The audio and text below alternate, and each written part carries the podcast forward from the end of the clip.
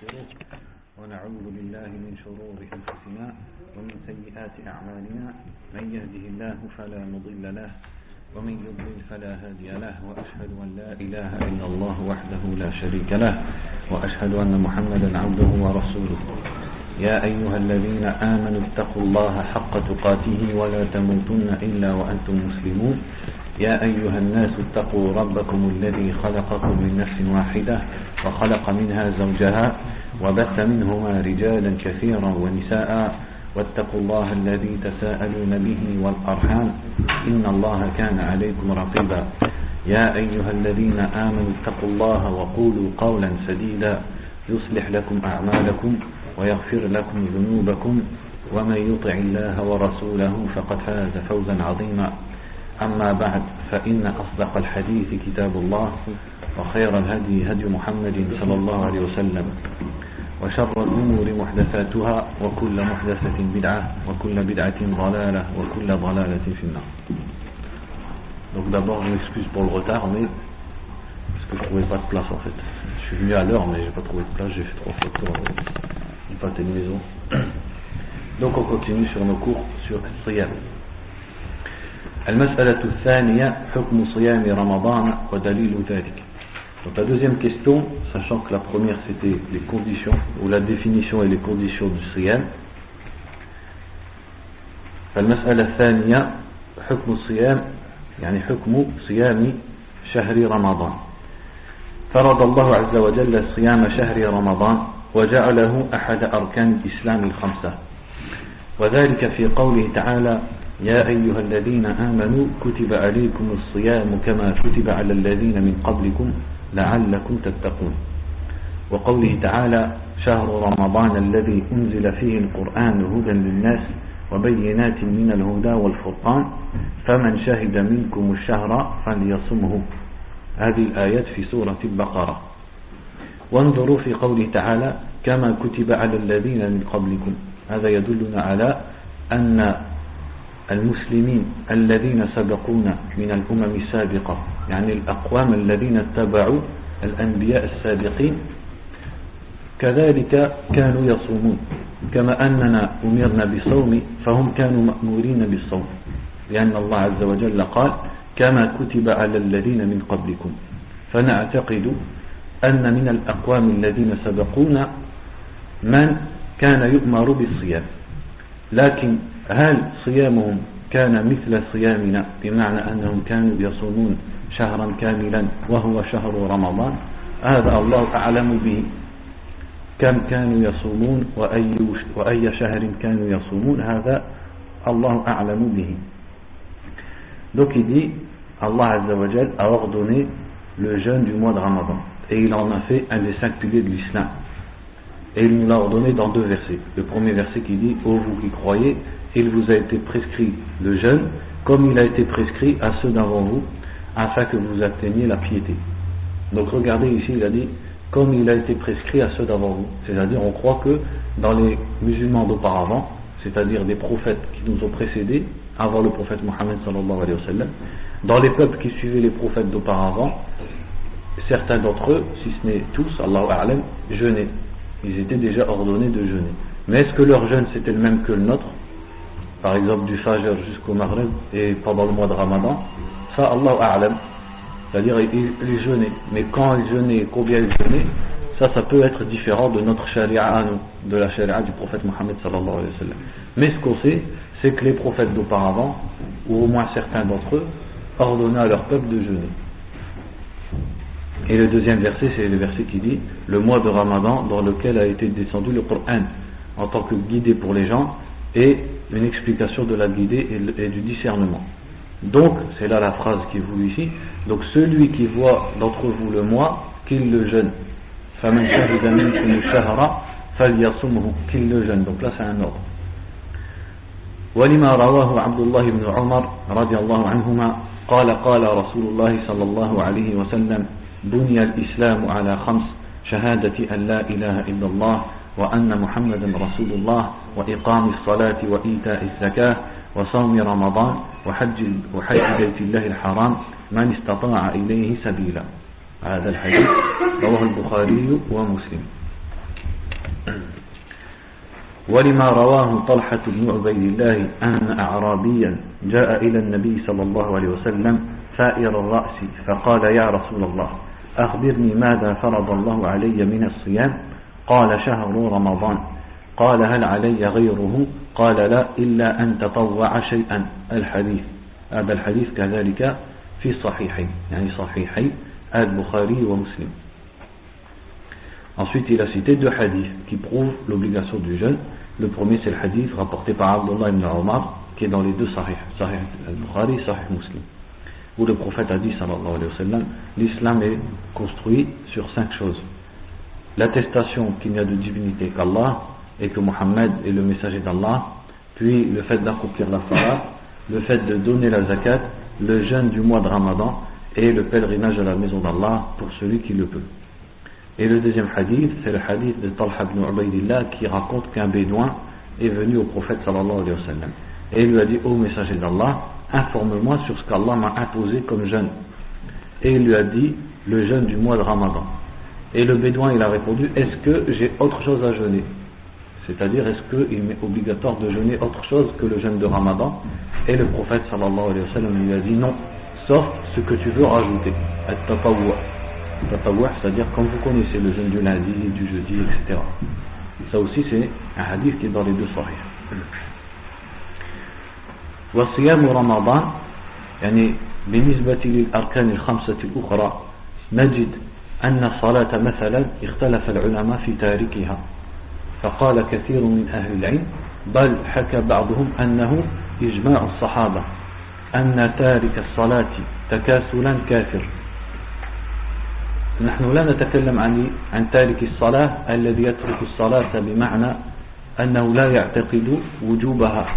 هذا كافر بإجماع العلماء الذي يقول الصلاة إن الصلاة ليست واجبة هذا كافر بإجماع علماء الإسلام. نحن نتكلم عن من؟ يترك الصلاة تكاسلا يتكاسل عن إقامة الصلاة. هذا قال عنه عبد الله بن شقيق ما كان الصحابة يرون عملا تركه كفر إلا الصلاة. كأنه يحكي رحمه الله أن الصحابة كلهم كانوا يرون أن تارك الصلاة تكاسلا كافر. كذلك نجد هذا الكلام في الزكاة. وإن كان أقل الخلاف أقل مما في الصلاة. فنجد أن عبد الله بن مسعود رضي الله عنه روي عنه أن تارك الزكاة ليس بمسلم. فهذا قول قال به بعض العلماء. وكذلك في الحج نجد أنه روي عن عمر بن الخطاب رضي الله عنه أنه حلف بأن الذين يتركون الحج وهم يستطيعون أن يحجوا ليسوا بمسلمين. قال والله ما هم بمسلمين. هذا روي عنه وقال به بعض العلماء. أما صوم رمضان فيما أعرف لا يوجد من العلماء من قال إن من ترك صوم رمضان عامدا كافر. كما يوجد هذا الخلاف في الصلاة والزكاة والحج. Donc par rapport aux cinq autres piliers de l'islam, le jeûne du ramadan, n'y a pas de divergence, en tout cas à ma connaissance, dans ce que j'ai lu, sur le fait que celui qui le délaisse, il n'est pas kafir, il ne sort pas de l'islam. Simplement, il est fasiq. Contrairement à la salat par exemple. Donc la salat, vous savez bien qu'il y a une grande divergence entre les ulama. Est-ce que celui qui la délaisse par fainéantise, il est kafir ou pas? À tel point que Abdullah ibn Shaqiq, un tabi'i, disait Les sahaba ne voyaient pas une action dont le délaissement est de la mécréance, sauf la salat. Et beaucoup d'ulama donc ont suivi cet avis. Comme quoi celui qui délaisse la salat est un kafir. Là on ne parle pas de celui qui délaisse la salat dans le sens où il dit c'est pas obligatoire. Celui qui dit que la salat elle n'est pas obligatoire, celui-là il est kafir selon tous les ulama de l'islam. Sur ça il n'y a pas de khilaf. Le khilaf il est sur celui qui fait pas salat par fainéantise. Il y a beaucoup de ulama qui disent c'est un kafir. Pareil pour az-zakat, mais la divergence elle est plus minime. C'est-à-dire az-zakat, celui qui la délaisse, il n'est pas kafir, il est fasiq. Mais certains ulama, ça ça nous montre l'importance de zakat, ils ont dit que celui qui délaisse la zakat, il est kafir, comme ils ont dit pour la salat. Et ils se sont basés sur une parole d'Abdullah ibn Mas'ud où il a dit celui qui, délaisse, qui ne paye pas la zakat n'est pas musulman. Il n'a pas dit n'est pas mu'min. Si on avait, s'il avait dit n'est pas mu'min, on peut l'interpréter. Mais là, il a dit il n'est pas musulman. Et pareil pour le hajj. Le hajj aussi, certains ulama, ils ont dit que celui qui le délaisse, il est kafir. Et en se basant sur une parole de Omar, anhu, où il a juré à propos des gens qui faisaient qui ne partaient pas au hajj alors qu'ils en avaient les moyens, il a dit Wallahi ma hum bi muslimin. Il a dit Wallah ce ne sont pas des musulmans. Donc ça, ça a été rapporté de Omar. Après l'authenticité du Athar, ça c'est à vérifier, c'est à réviser. Mais tout ça pour vous dire que certains ulama l'ont dit. Il y a même d'autres ulama, ça j'ai oublié de le citer, qui disent que celui qui délaisse, c'est-à-dire qui délaisse les quatre piliers en dehors de Shahada, il est kafir. Mais quant au jeûne de Ramadan tout seul, ça je ne connais pas de, de savants qui disent que celui qui le délaisse c'est un kafir. Donc simplement la personne elle a fait un grand péché, un très grand péché, mais ça ne la fait pas sortir de, de la religion. وقد أجمعت الأمة على وجوب صيام رمضان وأنه أحد أركان الإسلام التي علمت من الدين بالضرورة وأن منكره كافر مرتد عن الإسلام يعني هنا يحكون أن الأمة اجتمعت على وجوب صيام رمضان وهذا شيء واضح وأنه أحد الأركان الخمسة أركان الإسلام التي علمت من الدين بالضرورة. لكن ما معنى هذه العبارة؟ أحيانا في الكتب تجدون تقرؤون هذا شيء معلوم من الدين بالضرورة. ماذا يعنون به؟ يعنون به الحكم الشرعي الذي لا تستطيع أن تجهله ولا تستطيع أن تنكره. مثل ماذا؟ مثل وجوب الصلاة وجوب الزكاة وجوب صوم رمضان أو تحريم الربا أو تحريم الزنا أو تحريم السرقة أو تحريم شرب الخمر. هذه أشياء أي واحد من المسلمين يعرفه. حتى الذي لا يقرأ ولا يكتب سمع أن الصلاة واجبة سمع أن شرب الخمر حرام. فهذه الأشياء تسمى أشياء معلومة من الدين بالضرورة. ما حكمها؟ حكمها أن الذي ينكرها يخرج من الإسلام. لأنه يكذب القرآن ويكذب الرسول صلى الله عليه وسلم. في شيء لا يجهله أحد. والعلماء يستثنون من هذا صور. يعني هناك أحوال. في من ينكر أشياء معلومة من الدين بالضرورة لا يخرج من الإسلام. يقولون مثل المسلم الجديد الذي أسلم أمس. فهذا ولو أنكر تحريم الزنا أو أنكر وجوب الصلاة هذا لا يكفر. لماذا؟ لأنه جاهل. أسلم أمس. فإلى الآن لم يدري ولم يطلع على أحكام الإسلام. كذلك يقولون من نشأ ببادية بعيدة عن الإسلام. البدوي مثلا الذي نشأ في البادية. وهذه البادية بعيدة عن المسلمين بعيدة عن البيئة الإسلامية. فهذا معذور لجهله. كونه يجهل هذه الأحكام هذا معقول لأنه لا يخالط المسلمين فضلا عن العلماء. لكن الذي يعيش مع المسلمين وفي بلده علماء هذا لا يعذر بجهله.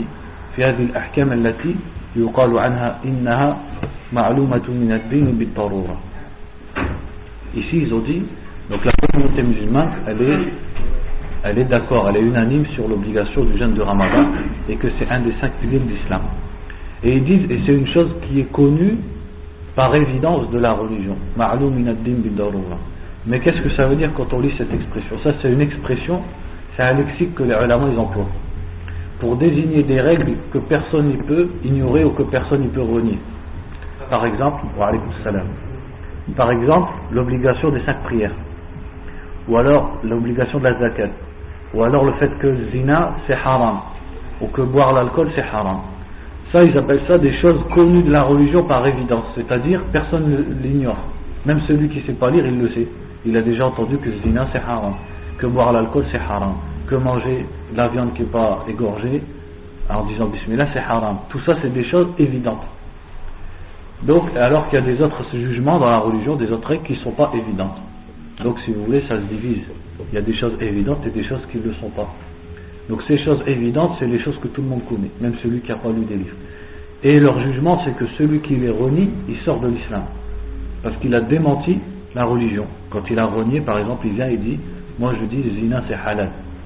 Les ulama, il dit celui-là, yakfur. Il sort de l'islam parce qu'il contredit l'islam. Il a démenti le Coran et il a démenti le prophète.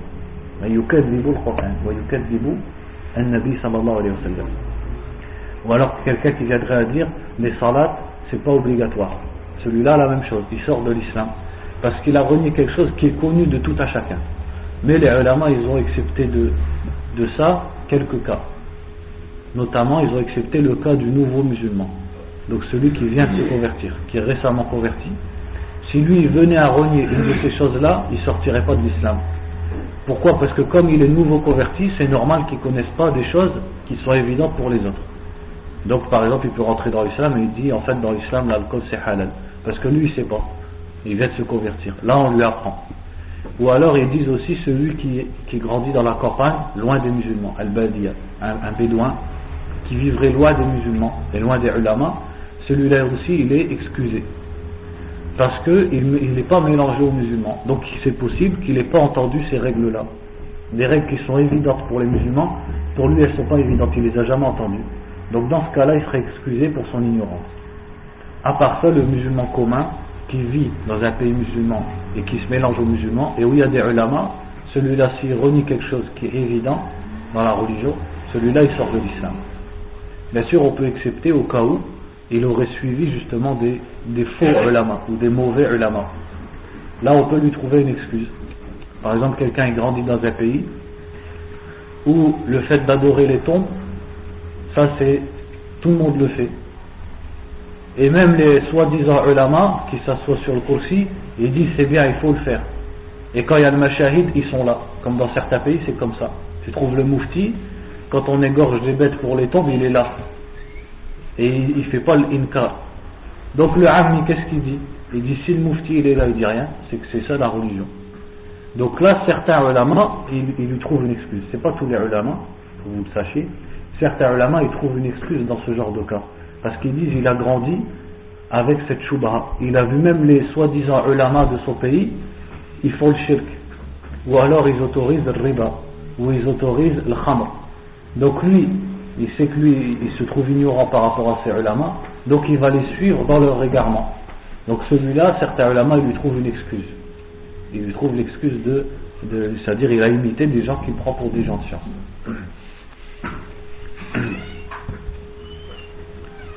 فثبت بذلك فرضية الصوم بالكتاب والسنة والإجماع وأجمع المسلمون على كفر من أنكره فلاحظوا هنا قال أجمع المسلمون على كفر من أنكره يعني أنكر ماذا؟ أنكر وجوب الصيام.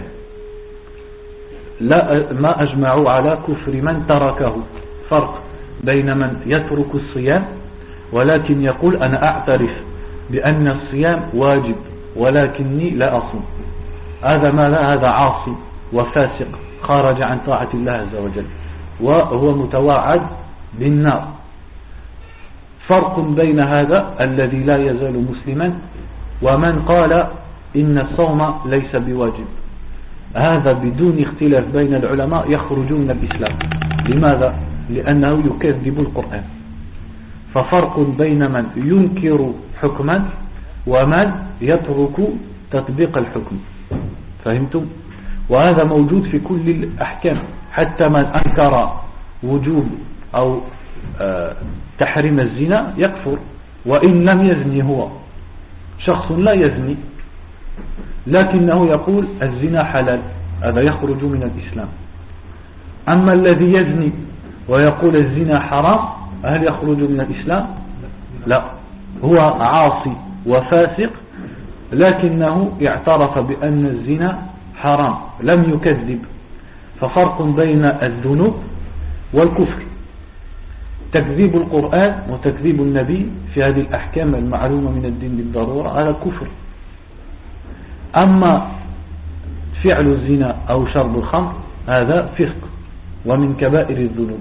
لكن الإنسان هل يسمى مسلما؟ نعم لا يزال مسلما. نحن لا نكفر من يزني مثلا أو من يشرب الخمر. هؤلاء لا يزالون مسلمين وإن كانوا عصاة يعصون الله ورسوله ومتواعدون بالنار ونخشى لهم النار لكن هل نسميهم مسلمين؟ وهل نصلي عليهم إذا ماتوا؟ نعم نصلي عليهم وهم مسلمون. Donc ils disent ici, les musulmans ils sont tous d'accord sur la mécréance de celui qui le renie.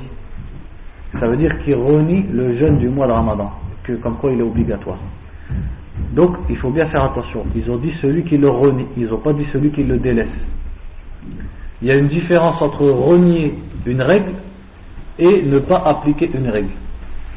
Par exemple, une personne, elle jeûne le mois de Ramadan. Donc elle le fait. Mais elle dit, le jeûne du mois de Ramadan, il n'est pas obligatoire. Eh ben celui-là, les ulama, ils disent, même s'il jeûne, il sort de l'islam. Sans divergence entre les ulama. Pourquoi Parce qu'il a démenti le Coran. Le Coran, il dit, le, jeûne, il est obligatoire. Lui, il vient, il dit, il n'est pas obligatoire. Donc ça veut dire, il ne croit pas au Coran. Donc il sort de l'islam. Alors que celui qui jeûne pas, mais il dit le jeûne il est obligatoire, est-ce qu'il sort de l'islam? Il sort pas de l'islam. C'est un Il a fait un grand péché et il est menacé de rentrer en enfer. Mais est-ce qu'on l'appelle musulman? Il est musulman. Parce qu'il n'a pas renié que le jeûne il est haram. Il est, il est wajib. Donc ça, c'est, il faut bien comprendre la différence entre renier une règle et ne pas appliquer une règle. Celui qui renie une règle de l'islam, même si lui-même il l'a fait, eh ben, il sort de l'islam. Par exemple, une personne, elle dit zina, c'est halal. Eh ben, il sort de l'islam, même s'il ne fait pas zina. Alors que celui qui fait zina, sans dire que c'est halal, c'est un zani, c'est un fasiq, c'est un asi. Mais, il n'est pas kafir, c'est un musulman. Mais c'est un musulman da'iful iman. Sa foi, elle est faible. Et il y a beaucoup de hadiths qui, qui menacent comme quoi il va aller finir mais c'est un musulman.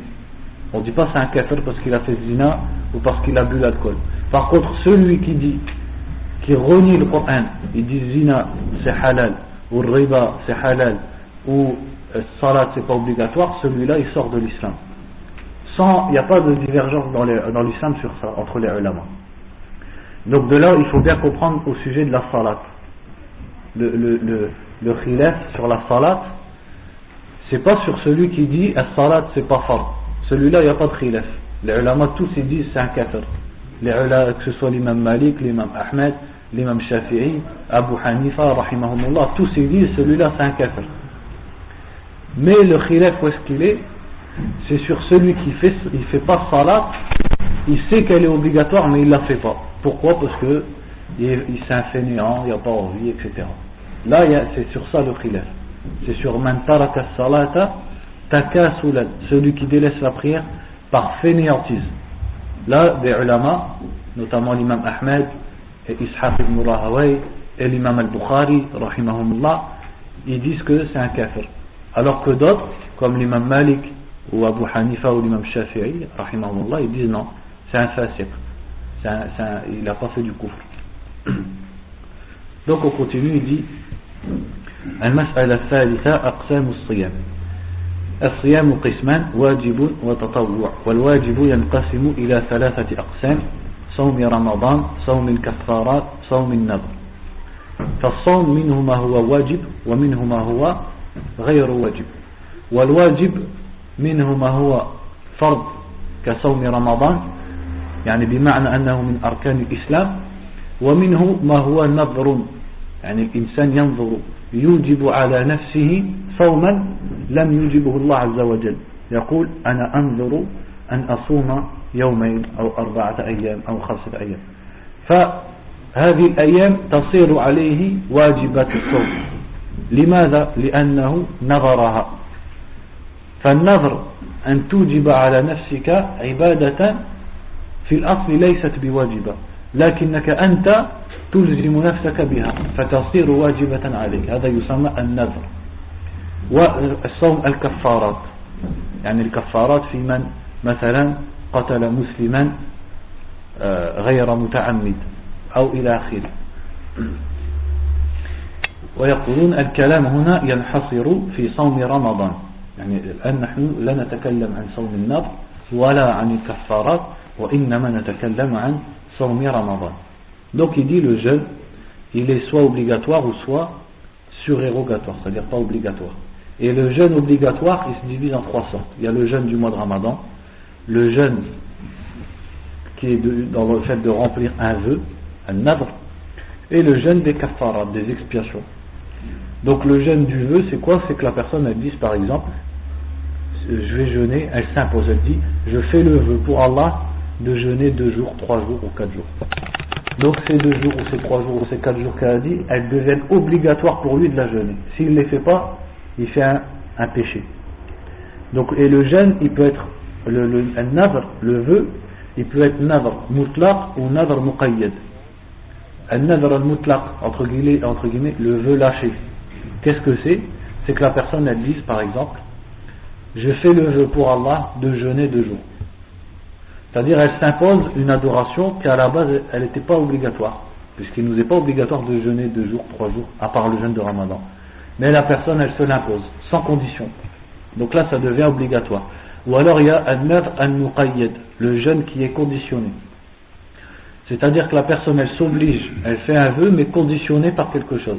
Elle dit par exemple, si cette année j'ai le baccalauréat, eh ben je jeûne deux jours pour Allah. Donc là, il est conditionné par quoi? Par le fait d'avoir réussi son baccalauréat. Ou alors la personne, elle dit par exemple, si j'arrive à avoir tel emploi, je, donne 1000 euros à Sadaqa par exemple, ou 500 euros, ou 100 euros. Donc donner 1000 euros ou 500 euros, c'est pas obligatoire, à part si c'est la zakat. Mais la personne, elle se l'impose à condition qu'elle ait un emploi. Donc ça, on appelle ça un nadr. Et un nadr, il est obligatoire de le remplir. Mais est-ce que c'est bien de faire ça Un nadr, les ulama ils disent c'est makro, c'est déconseillé. Le prophète il l'a déconseillé sallallahu alayhi wa sallam et les sahaba il n'a pas été rapporté comme quoi il cherchait à se rapprocher d'Allah par un nadr. Le prophète il a déconseillé un nadr. Mais une fois que tu le fais, tu es obligé de le remplir. Donc il faut bien comprendre, un nadr c'est pas recommandé. Il ne faut pas penser, tu dis ben, je vais me rapprocher d'Allah, je vais faire un vœu de jeûner deux jours ou trois jours. Non, ça c'est déconseillé. Mais une fois que tu le fais, si ça fait, parce qu'il y a des, sociétés où c'est une habitude pour eux. Donc une fois qu'ils le font, eh ben, ils sont obligés, de le remplir. Parce qu'Allah il a, il a vanté les croyants en disant Ils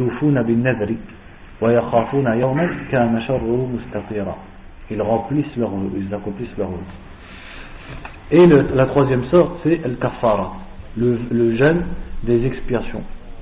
Donc c'est par exemple comme euh, celui qui tue un musulman sans faire exprès et il n'a pas de quoi payer, si je ne me trompe pas, donc il doit jeûner deux mois d'affilée. Ou alors pour celui qui a fait un rapport sexuel pendant le mois de Ramadan et il peut ni affranchir un esclave ni nourrir des pauvres, eh ben, il doit jeûner deux, jours, deux mois pardon, consécutifs. Donc ça c'est une expiation, c'est pour rattraper sa faute. Et ça aussi c'est obligatoire. Ça rentre dans le, le jeûne obligatoire. المسألة الرابعة فضل صيام شهر رمضان والحكمة من مشروعية صومه La quatrième question c'est le mérite du jeûne du mois de Ramadan et la sagesse qu'il y a dans le fait de jeûner le mois de Ramadan.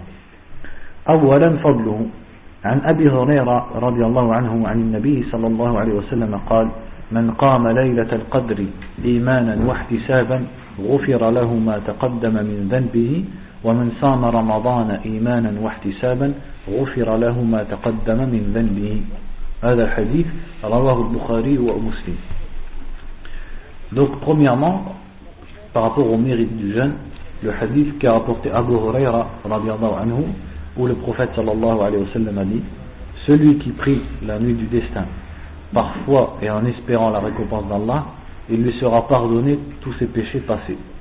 Et celui qui jeûne le mois de Ramadan, parfois et en espérant la récompense d'Allah, il lui sera pardonné tous ses péchés passés. فهذا هو فضل صوم صوم شهر رمضان أن يغفر الله أن يغفر الله لك ما تقدم من ذنوبك وهذا فضل عظيم بعمل يسير لكن انظروا هنا شرط النبي صلى الله عليه وسلم شرطين فقال إيمانا واحتسابا. ما معنى هذا الكلام؟ إيمانا بمعنى أن الذي يدفع الإنسان على الصوم هو الإيمان. لا العادة ولا التقليد ولا تخفيف الوزن ولا آه، ابتغاء مرضات الناس أو الاستحياء من الناس. وإنما يدفعهم إلى الصوم الإيمان. بمعنى أنه عرف أن الله فرض الصيام فهو يصوم مطيعا في ذلك لله ورسوله صلى الله عليه وسلم. وثاني احتسابا. احتساب بمعنى يرجو الثواب. فنصوم طاعة لله عز وجل راجين في ذلك ثواب الله عز وجل. Donc regardez bien dans le hadith il a dit donc premièrement quant au mérite du jeûne que c'est une cause pour qu'Allah pardonne tous les péchés passés. Donc ça c'est un grand mérite avec une action qui est simple à faire. Mais regardez ici il a mis deux conditions il a dit celui qui jeûne parfois et en espérant. Imanan wa imanan ça veut dire que ce qui a poussé la personne à jeûner c'est pas la, la tradition c'est pas l'imitation des gens c'est pas la peur des gens, c'est pas la honte des gens, c'est pas la perte de poids ou la, santé, mais c'est l'iman. C'est sa foi en Allah Azzawajal qui le pousse. Il sait qu'Allah lui a obligé le jeûne, alors il jeûne. Par, obéissance à Allah et son messager. Donc c'est celui-là qui aura la récompense. Et aussi il dit ihtisaban. Ça veut dire que dans son adoration, il, cherche et il espère la récompense d'Allah Azzawajal. Sachant que, comme on l'a déjà expliqué, Arkan al-Ibada, les piliers de l'adoration, ils sont trois. Al-Hub, Al-Khawf et Al-Raja. Al-Hub, c'est-à-dire l'amour d'Allah. Al-Khawf, la crainte d'Allah. Et Al-Raja, c'est l'espoir en Allah. وعنه رضي الله عنه أن النبي صلى الله عليه وسلم قال الصلوات الخمس والجمعة إلى الجمعة ورمضان إلى رمضان مكفرات لما بينهن إذا اجتنبت الكبائر هذا الحديث رواه مسلم. يعني بمعنى أن الذنوب الواقعة بين شهر رمضان من سنة وبين شهر رمضان التالي مكفرات أو مكفرات صوم رمضان سبب لتكفير الذنوب الواقعة من رمضان السابق. Donc il dit ici, le hadith, toujours d'Abu Huraira, où le prophète sallallahu alayhi wa sallam a dit, les cinq salats, et le vendredi au vendredi, et le ramadan au ramadan, effacent les péchés qu'il y a entre eux. Quand on ne fait pas les grands péchés. Ça c'est un hadith qui est dans Sahih Muslim. Ça veut dire que, si tu jeûnes ramadan, les péchés qui sont faits depuis ramadan d'avant, eh ben ce ramadan là, il est une cause pour qu'il soit effacé. Donc les péchés d'une année complète. قال إذا اجتنبت الكبائر.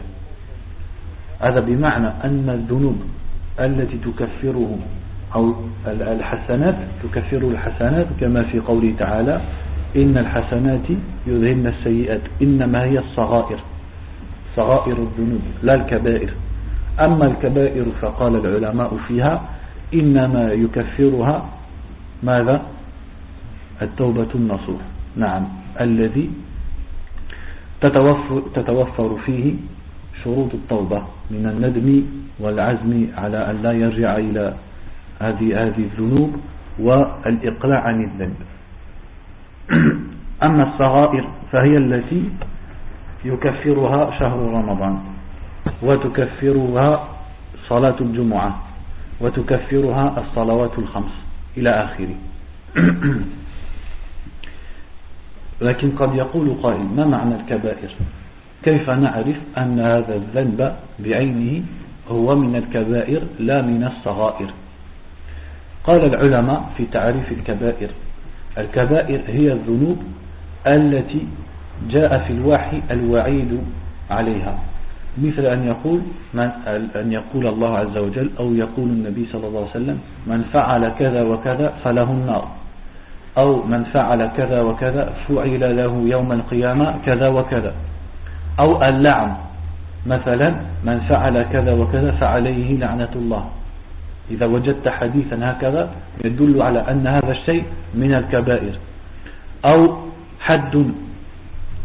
بمعنى من فعل كذا وكذا يفعل به كذا وكذا في الدنيا من جهة الحاكم.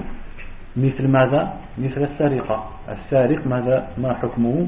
تقطع يده. يعني كفه تقطع. هذا يدل على ماذا؟ على أنه من الكبائر. كذلك شارب الخمر يجلد. يدل على أنه من الكبائر. وهكذا. فإذا وجدت آه، الوعيد في الحديث أو في القرآن أو اللعن أو الحد أو غير ذلك من الوعيد ومن التشديد على الذنب يدل على أنه من الكبائر. والباقي من الصغائر. ولكن قال العلماء الإصرار على على الصغائر كبيرة. يعني لا تستخف بالصغائر فتستمر عليها وتظن أنها ليست بخطيرة وتقول إنما يكفرها الصلوات الخمس والوضوء والصوم فأنا أستطيع أن أطلق نفسي في الصغائر فأنظر إلى النساء وإلى آخره ليس الأمر كذلك لأن العلماء قالوا الإصرار على الصغائر من الكبائر لماذا؟ بل قد يكون الإصرار على بعض الصغائر أخطر وأشد من بعض الكبائر لماذا؟ لأن الإصرار على الصغائر لا يأتي إلا من إنسان يأمن عذاب الله عز وجل ولا يأمن مكر الله إلا القوم الكافرون فهمتم؟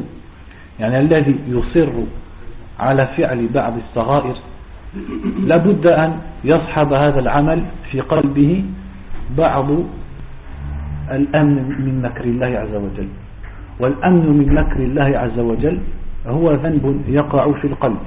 بمعنى أن الإنسان يشعر بأنه بعيد عن عذاب الله. بعيد عن أن ينتقم الله منه. ودائما يرجو أن يغفر له. مع أنه لا يتوب ولا يندم وإنما يصر على الذنوب ويطلق نفسه فيها. فهذا الذي يفعل هذا الفعل لابد أن يكون في قلبه شيء من الأمن من مكر الله. والأمن من مكر الله من كبائر الذنوب الواقعة في القلوب بل من أشد أسباب الهلاك Donc ici, il a dit une condition, il a dit à condition, c'est-à-dire ou plutôt quand sont évités les grands péchés.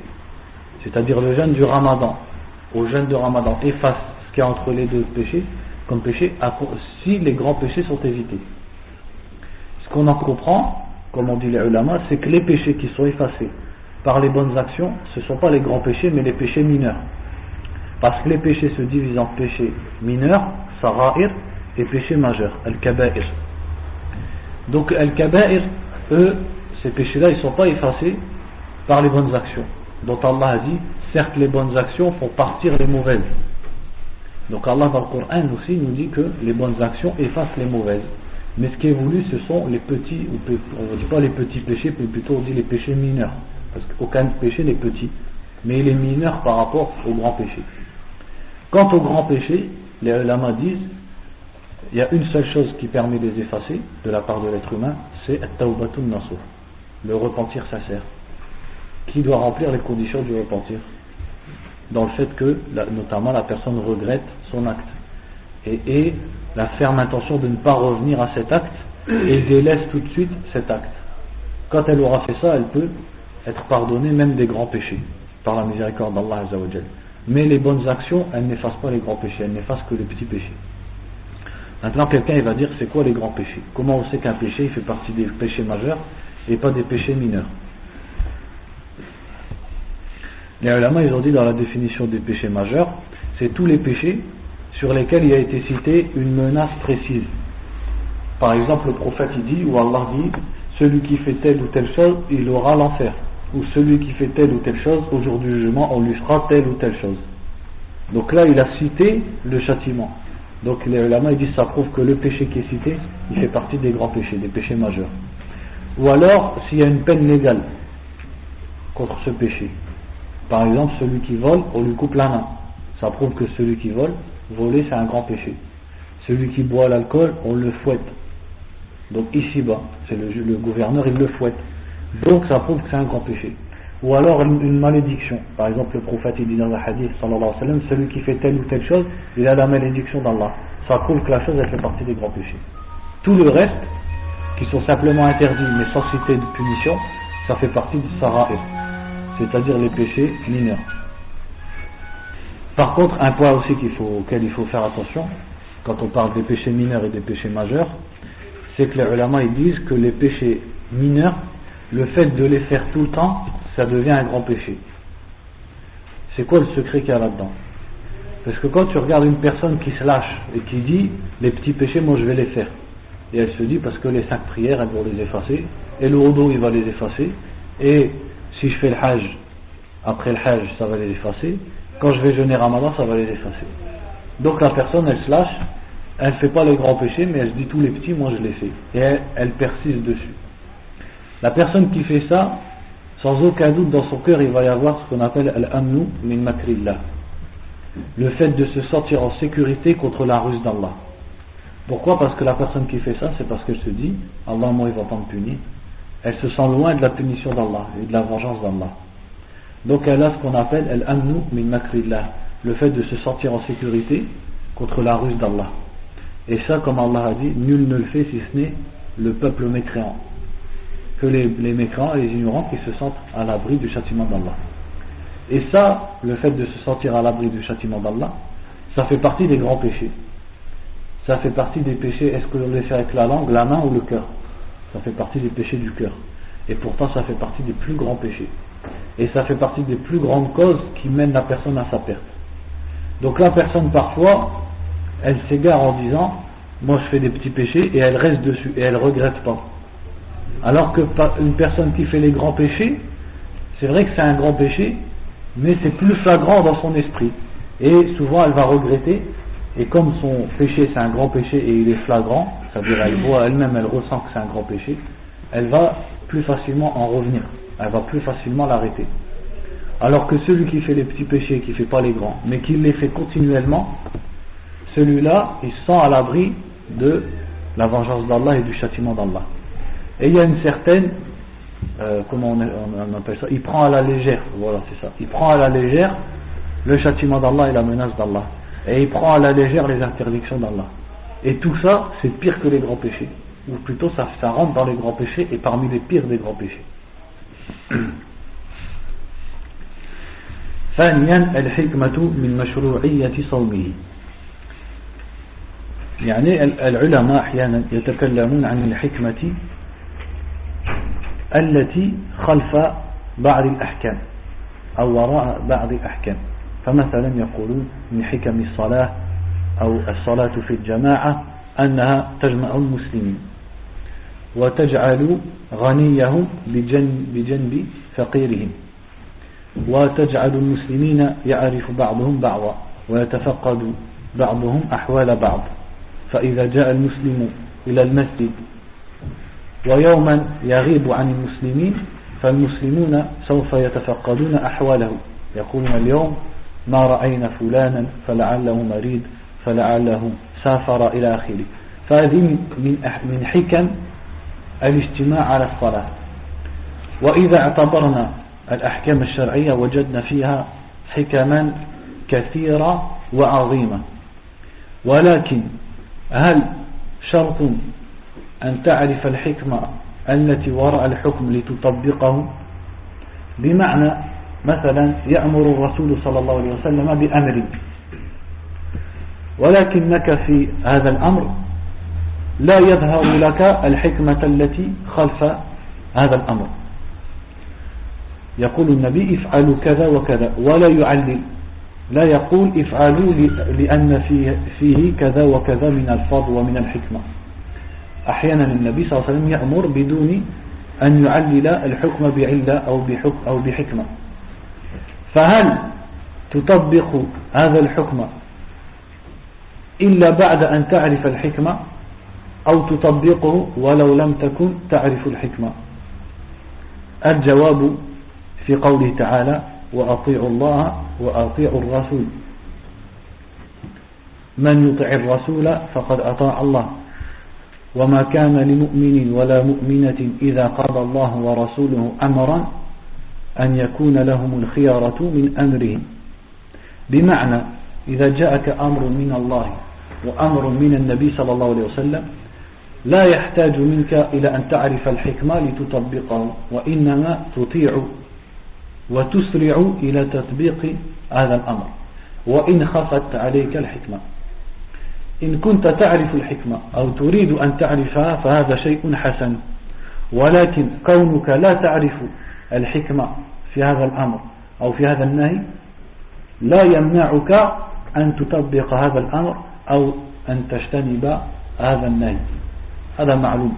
لأن المسلم يعتقد أن أوامر الله عز وجل ونواهيه كلها حكمة. لكن بعض الناس يدرك الحكمة وبعض الناس لا يدركها لكن الكل مطالب بتطبيق هذه الأمور بفعل الأوامر واجتناب النواهي Donc là, deuxièmement, ils disent quelle est la sagesse dans le, dans le fait qu'il nous est demandé de jeûner. Premièrement, il faut parler dans ça. Quand on dit quelle est la sagesse. Parce que le musulman, il croit que tous les ordres d'Allah et toutes les interdictions d'Allah, il y a une sagesse dedans.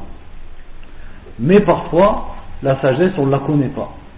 Parce que dans certains versets du Coran ou dans certains hadiths, Allah ou alors le prophète sallallahu alayhi wa sallam, ils nous disent faites ci et ça. Mais ils ne nous disent pas pourquoi. Parfois, il nous dit pourquoi. Par exemple, le prophète sallallahu alayhi wa sallam, il dit إذا استيقظ أحدكم من نومه فليستنشق ثلاث مرات il dit quand l'un d'entre vous se réveille, qu'il lave son nez, c'est-à-dire il fait l'istinchar comme dans l'eau trois fois, car le diable dort dans ses narines. Donc là on sait pourquoi. Mais parfois le prophète sallallahu alayhi wa sallam il nous dit de faire un ordre et on ne sait pas pourquoi. Est-ce que on doit faire cet ordre ou éviter ce qui est interdit seulement si on sait pourquoi? Non. Parce qu'Allah dans le Coran nous a ordonné de lui obéir et d'obéir à son messager et il n'a pas dit à condition que vous sachiez pourquoi on vous a dit ça. Et aussi l'autre verset il nous dit il n'appartient pas à un croyant, à une croyante, lorsqu'Allah et son messager ont décrété quelque chose, d'avoir le choix dans leur affaire. C'est-à-dire lorsqu'Allah et son messager ont tranché, ce qui est demandé à l'être humain, c'est d'appliquer, même s'il ne comprend pas pourquoi. Parce qu'il sait qu'Allah parmi ses noms, il y a Al-Hakim. Et qu'Allah parmi ses qualités il y a le hikmah et il nous ordonne que ce dans quoi il y a une hikmah et un bien. Et il nous interdit que pour une hikmah et il nous interdit que des choses où il y a un mal. Donc quand Allah ou son messager sallallahu alayhi wa sallam nous dit faites ça nous on le fait même si on ne comprend pas pourquoi. Et quand ils nous disent ne faites pas ça on ne le fait pas même si on ne comprend pas pourquoi. Donc c'est pas une condition de connaître la hikmah mais maintenant si la personne elle cherche à connaître la hikmah ou elle a compris la hikmah qu'il y a dans un ordre Là, c'est mieux, c'est quelque chose de bien. Pourquoi? Parce que ça va lui donner plus de motivation à accomplir l'ordre que quand elle ne sait pas pourquoi il faut le faire. Et aussi, ça c'est un point important pour nous dans ce pays, c'est que le fait de connaître les sagesses qu'il y a dans les ordres d'Allah ou dans les interdits d'Allah, ça t'aide dans la da'wah. Parce que tu auras remarqué que les non-musulmans, quand ils voient les musulmans appliquer des règles, la première question ils disent pourquoi vous faites ça? Mais ta réponse, qu'est-ce qu'elle doit être? Elle doit être sache que nous, les musulmans, on fait parce qu'Allah il nous a dit de faire. Parce que nous, on a une bonne croyance en Allah Azzawajal. Nous, on ne dit pas Allah, il, est le créateur des cieux et de la terre, mais il peut nous ordonner des choses qui ne sont pas bonnes. On est logique dans notre croyance. Quand Allah nous dit de faire, et Allah, ses paroles, elles sont parfaites, donc on fait, même si on ne sait pas pourquoi.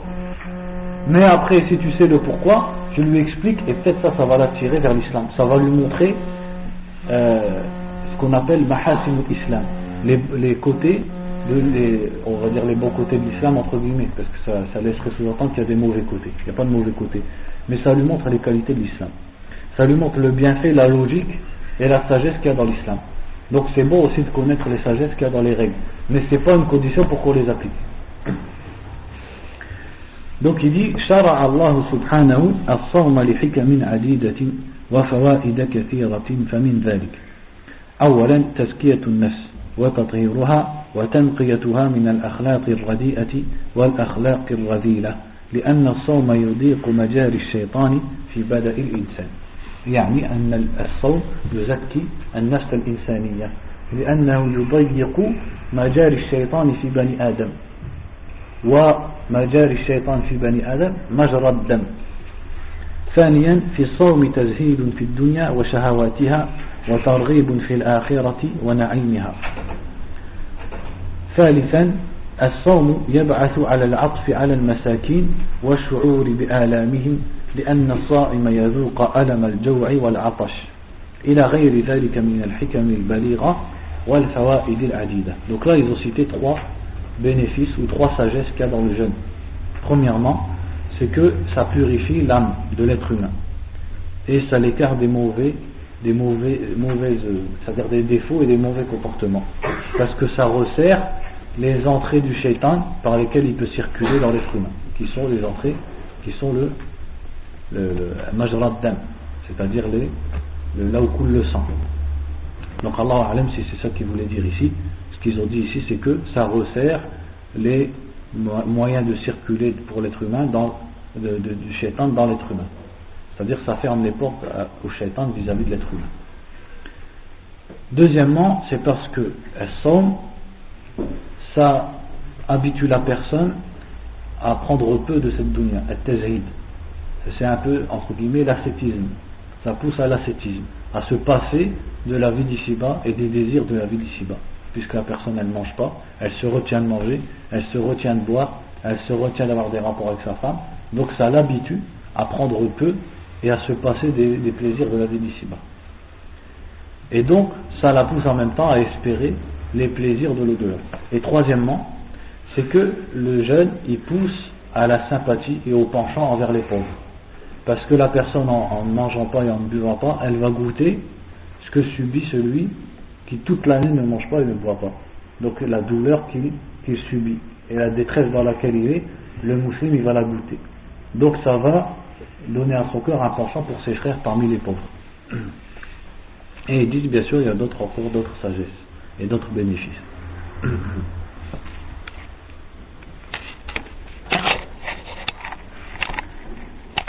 J'ai vu ça fait combien de temps bon.